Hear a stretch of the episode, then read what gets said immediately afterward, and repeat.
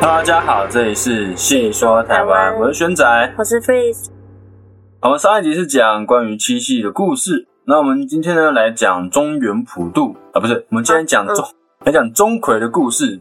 中原普渡快到了，是今年的八月十二号，嗯嗯，农历的七月十五号。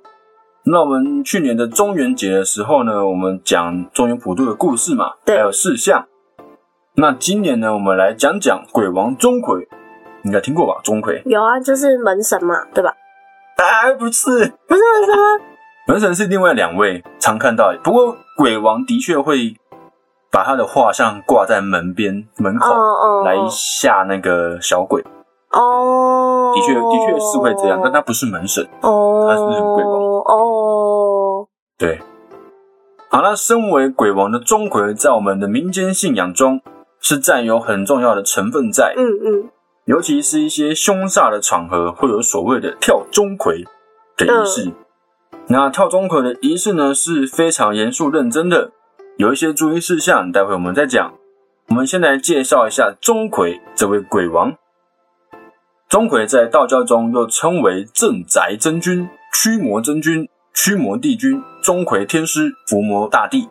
钟馗跟关公还有玄天上帝是合称为三伏魔帝君。嗯，是降妖伏魔的三大神奇。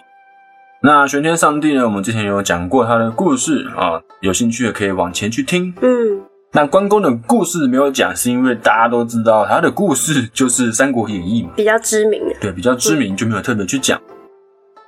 那钟馗的由来呢，也是有不同的说法。你们这边先讲民间流传的版本。嗯传说钟馗是唐德宗时候的人，是终南山的秀才。那钟馗的长相其实是大家公认的丑陋下人，其貌不扬。嗯但是他的学问是非常的好，是很有才华的，内心呢也很善良，武艺也是超群。到了科举考试的时候呢，钟馗告别亲友，风尘仆仆的来到帝都长安参加科举。那他看到京城的楼台林立，一派繁华的景象，自己也是十分的高兴，就开始逛街。啊，那逛一逛，看到前面有个测字算命的摊位，就走到这个摊位前面说：“先生，我是赶考的举子，你给我补个吉凶，算算前程。”说完呢，钟馗就写了个“魁”字。测字先生仔细看了看“魁”字，沉思片刻，说：“魁”字拆开是九合手，部首的手。嗯那现在时间是九月，你来应试必然是名列榜首，但是这个首字被抛在旁边，恐怕旬日内必有大祸临头，望先生谨慎才是。钟馗听了，心里想说：大丈夫在世，只要行得端，坐得正，怎么会有大祸降临呢？太单纯了，对，真的太单纯了，这个社会哈。所以呢，这钟馗也没有往心里去，付了银钱就走了。嗯，那几天之后呢，钟馗进了考场应试。钟馗看了一下考题，一气呵成的写完，交了上去。那当日的主考官就是韩愈，嗯，副考官是大学士陆贽。两个人看了钟馗的卷子，眼睛瞬间发光，啊，说：“哈，奇才奇才！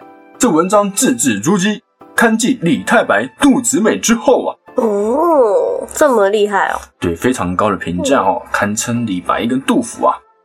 于是呢，就提拔钟馗为状元。嗯，那唐德宗对钟馗的文章，也就是皇帝，皇帝对钟馗的文章也是十分的喜欢，所以呢，大家都幻想说，哎，可以写出这个文章的人，应该是风流倜傥、风度翩翩的才子，嗯嗯，就是书生样嘛，这样。于是呢，赶紧召见钟馗，但是没想到来的人居然是如此其貌不扬的人，而且是有点威武吓人的样子。嗯那皇帝呢，顿时心中有点不高兴，他就说：“为何如此面貌的人会被提拔为状元？”那主考官韩愈连忙跪下说：“哈，人的好跟坏不能只看脸，如果因为以貌取人而失去一位好官，那会是朝廷的损失，请陛下三思啊！”那皇上在思考三下的时候呢，宰相卢杞为人心胸狭窄，看不惯有才华的人，他就马上进言说：“金榜状元必须要内外兼具，今天选的这位，恐怕百姓也不能接受。科举考生有三百多人，何不再选一个呢？ 你这选的是太太贱吧？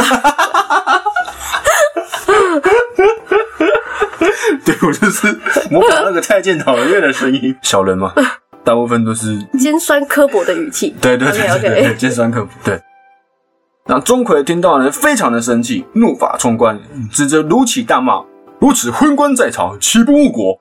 说完就挥拳要打卢杞。那皇上看到了，大怒说：“好大的胆子，竟敢大闹金殿，速速拿下！”那钟馗盛怒之下，顺手拔出殿侍卫上腰间的宝剑，哦，身手不错哦，嗯，惨笑的说：“哼，我的心意只有天知道，我死后势必斩尽天下妖道，为民除害。”说完就自杀了，哦他就拿剑往自己脖子上一抹，这么 惨烈。对啊，这么硬啊，对，好，嗯，嗯嗯，就这么硬， 好，是个汉子啊，哦。对啊，这个唐民的，众不要学，对对对，因为但这是故事哦，大家听听就好，不要不要真的去学啊，不要说有人看不起你就自杀哦。好，那唐德宗呢，看到钟馗一怒之下竟然自杀，也是非常的意外。那为了笼络人心，下旨将钟馗以状元的资格厚葬，又封钟馗为驱魔真君，以去除人间的妖魔邪魔。随后呢，也下令将宰相卢杞发配边疆，嗯财产全部充公。哦，那还有惩罚他，对，惩罚小人，因为皇帝自己事后想一想，对呀、如此好官、嗯居然被一个宰相给弄死了。嗯，对对对，所以他也很生气，就把这个宰相呢给惩罚了。还是他其实想要他的财产很久了，哦，宰相应该蛮多钱的哦，有也是有可能 的，趁机，对，趁机捞一笔啊。那燕王哦，知道了钟馗的事情之后，便指派文将军韩渊嗯还有武将军傅区、韩渊傅区担任他的手下。那奈何桥守桥的小鬼化为蝙蝠，作为他的前导。那由于钟馗消灭了不少的妖魔，立下许多的大功，阎王特别向玉帝禀报，玉帝呢也封钟馗为义圣除邪雷霆驱魔帝君。哇，有你好呢，这个名字啊，非常的雷霆，非常的帅气啊，通常越长就越帅， 那就是简称驱魔帝君。嗯，好好对，对对对，大部分都叫他驱魔帝君，不是鬼王。好，那刚刚说的呢是民间传说的版本，嗯那也有呢另外一个版本，也算是民间传说比较常听到的版本，那也是跟唐朝皇帝有关的。嗯，有一次呢，唐明皇从骊山教场回来之后，忽然得了怪病，御医们用了许多的方法，还是没办法把皇上的病给治好。嗯，唐明皇也觉得自己啊痛苦万分，在一天的深夜里，好不容易才睡着的唐明皇，梦见一个穿着红衣服的小鬼，这个小鬼的脚上呢只穿了一只鞋子，另外一只鞋子挂在腰上。这个小鬼正要偷走自己的玉笛，还有杨贵妃的纸香囊。嗯，唐明皇生气的骂说：“你是谁？胆敢潜入宫中偷东西！”小鬼正要逃走的时候呢，从旁边经过一个大鬼，抓住了小鬼，挖出小鬼的眼睛吃掉。嗯，唐明皇在旁边看得胆战心惊，问大鬼说：“呵你你谁呀、谁谁呀、大鬼恭敬地说：“哦，自己是终南山钟馗，嗯在之前呢，因为长相丑陋，考不上功名，嗯，所以羞愤装殿前的石阶而死。所幸高祖是绿袍陪葬，心中感激万分，下定决心为皇上除尽天下妖魔。哦，所以在这个版本他是自己考不上，对，他是因为太丑考不上，然后是撞石，但也是自杀，嗯嗯，然后是因为撞那个楼梯而死。嗯这样，对对对。那唐明皇这时候醒来，哎，发现他的病已经好了，他立刻召见当时著名的画家吴道子，要吴道子画皇帝自己在梦中所见的钟馗模样。当吴道子照着皇帝的描述画出的钟馗捉鬼图给唐明皇看的时候，唐明皇看了说：“哈，这和我梦见的一模一样啊！”而吴道子的这幅画作也成为描绘钟馗最著名的画作。红道子是谁啊？呃，唐朝著名画家。哦，好，那其实刚刚说的这两个故事嘛，如果我们照真实来讲的话，嗯，上面两个传说是会互相打架的，对，因为第一个传说的皇帝是第十二代，嗯，第二个传说的皇帝是第九代，对，怎么可能第九代的人会梦到未来第十二代过世的钟馗？在他们过世的方式也不一样。所以经过学者的考证呢，有另外两个钟馗的由来的学说，应该才是真的，嗯应该啦，因为毕竟那么久了，也不知道真的有没有这号人物。这样，刚刚说了两个，一个是说原本是秀才嘛，啊，原本是一个很厉害的读书人，然嗯后考不上，嗯哦被羞辱，然后自杀。嗯然后另外一个是皇帝梦到，哎，有人帮他捉鬼，嗯，两这两个由来。那接下来讲另外另外两两个，个才是真的这样。对对对，嗯首先是法器说，顾炎武的法器说，钟馗是由驱鬼法器钟馗的谐音，哦这个钟是钟馗的钟，馗是秋葵的葵，嗯钟馗的谐音衍生而来。那这个钟馗呢，是驱鬼之物，被取为人名作为辟邪的用途。嗯这样，人民之后的形象呢，是指上古大挪中的面具形象演变而来。哦，原来那个字念挪，哦，你是念坛对不对？两面素坛，我以为念鹅。 哦两面素耳。后世逐渐以钟馗为辟邪的意识，然后呢，就变成了现在的鬼王钟馗，嗯，就越来越人形化。这样，嗯本来是个物体，这样，哦，对对对对。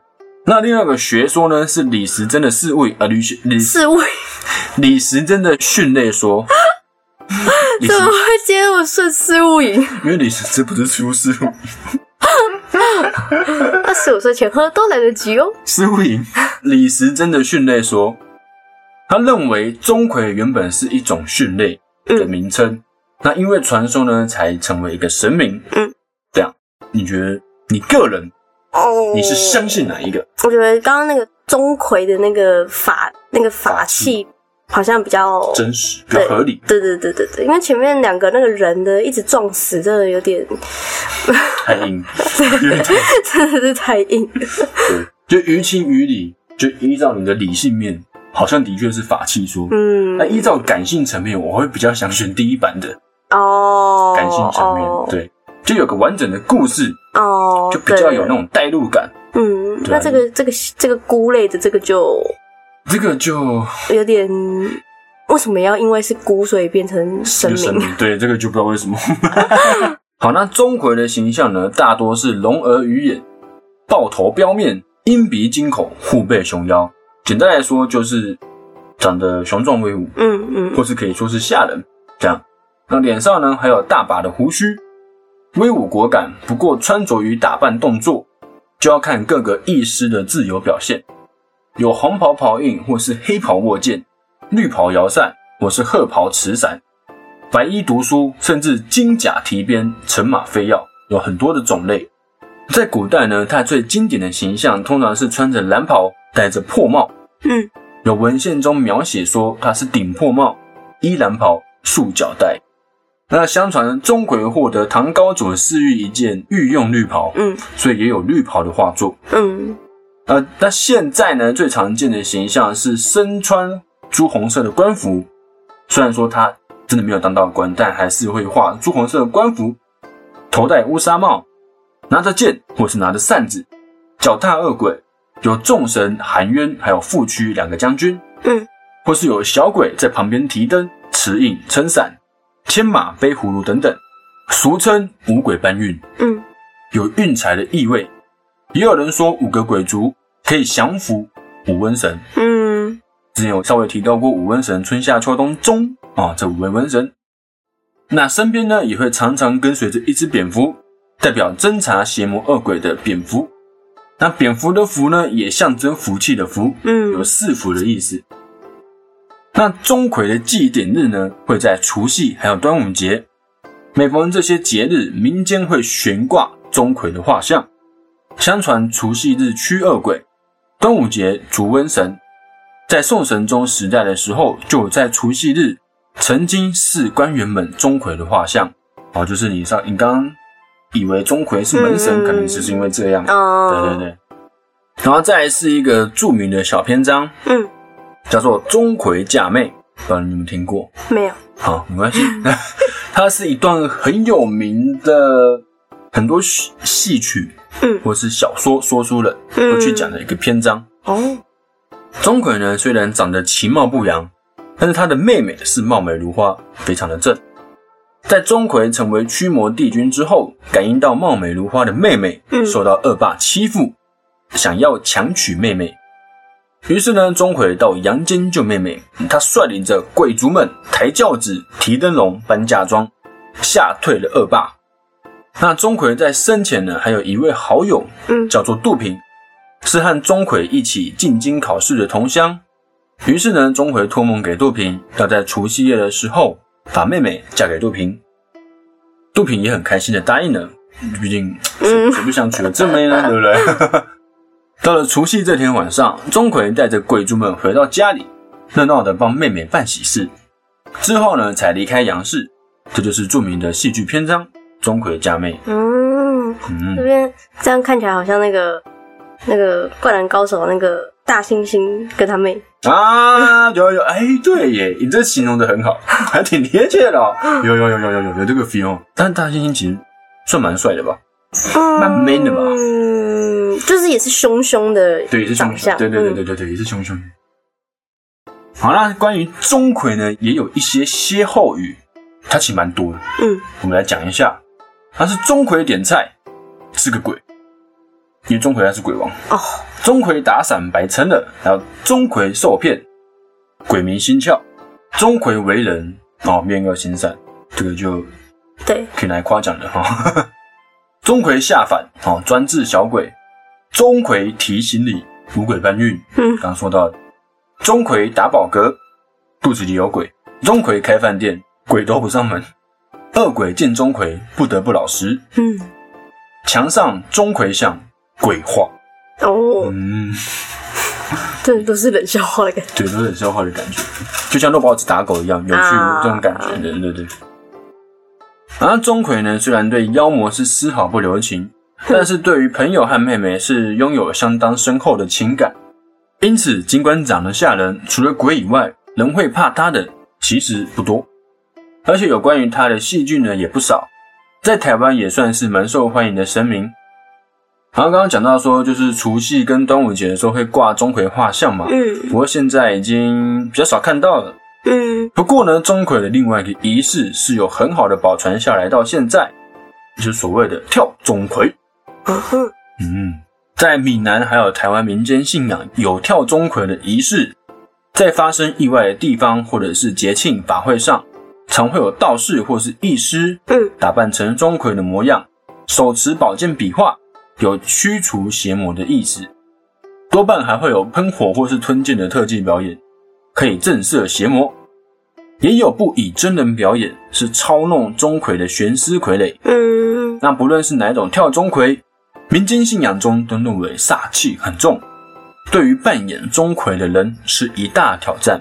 嗯，为什么？因为他是鬼王吗？因为你是鬼王，你要正式的鬼魂，哦那通常会需要跳钟馗的地方，就很阴大部分是有出过事，哦，或是庙会你要开庙之类的。嗯所以如果你你要跳钟馗，就表示说你要成为钟馗。嗯，如果你被鬼魂发现你不是钟馗，那你就完了。哦，对对对所以是很大一个挑战，嗯，很危险，对，很危险。所以呢，傀儡戏反倒相当流行，因为它是用傀儡。嗯对，虽然说傀儡戏没有真的人那么的好，嗯，嗯但嗯它成为主流也是有一个重要的原因在，比较安全一点，对，安全很多。嗯，对对对。那跳钟馗呢，不同于一般的戏剧，主要目的不是在娱乐观众，也不是做给神明看，嗯，而是驱邪。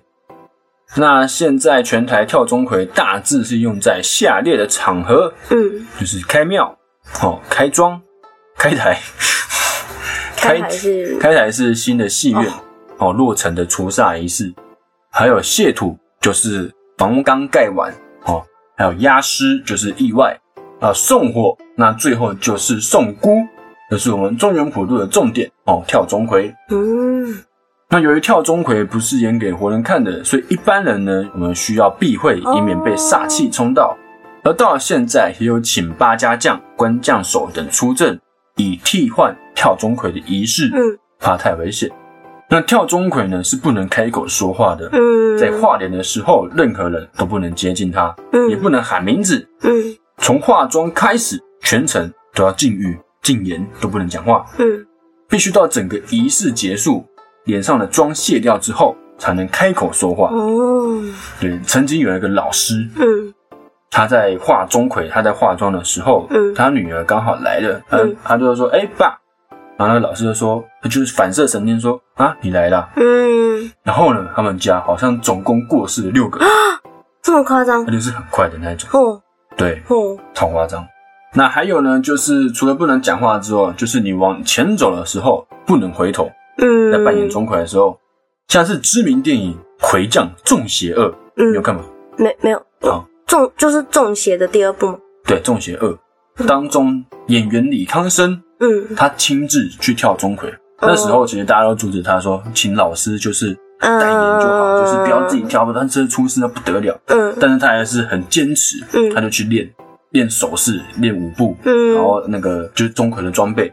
那有一次呢，李康生康哥不小心回头嗯就晕了一下，嗯，幸好旁边有老师紧急出令牌化解灾难，不然嗯哇，后果是不堪设想。好可怕哦！对，就是那些被钟馗镇压的恶鬼们，一看到空气就会直接去弄你，这样哦非常的危险。嗯所以我们要给所有跳钟馗的老师们嗯，世上最高的敬意，因为他是真的冒着生命的危险。而且其实我们平常是不会看到跳钟馗这件事情的嘛，我们只能对对够对对借由电影去对对，看平常到。是看不到，嗯，看现场应该不出事吧？对啊， 最好是不要看。对啊，嗯嗯，送到中，嗯，算是一个比较严肃的仪式。